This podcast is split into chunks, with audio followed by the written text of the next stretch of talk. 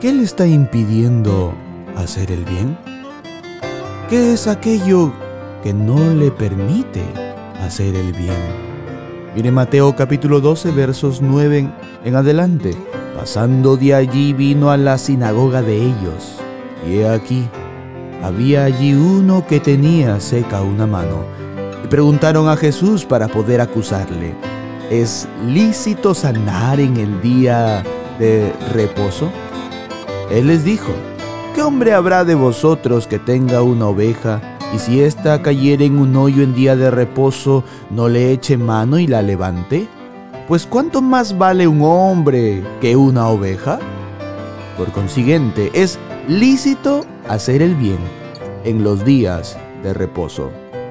Para estos hombres sus propias tradiciones no les permitían hacer el bien si es que pudiesen, y más bien se enojaban tanto con aquel que hacía el bien. ¿Cuándo es permitido hacer bien? ¿Solo en días específicos, solo en lugares específicos, solo a personas específicas. Jesús quiere que estos hombres entiendan que todo día es el indicado para obrar bien. No nos limitemos a hacer el bien a otros por las mismas costumbres de los hombres. Sigamos el ejemplo de nuestro Señor, que siempre buscó hacer el bien incluso cuando eso le iba a traer mal en el futuro. Porque más vale un hombre que una oveja. Busquemos hacer el bien no solo físicamente, no solo materialmente, por sobre todo espiritualmente.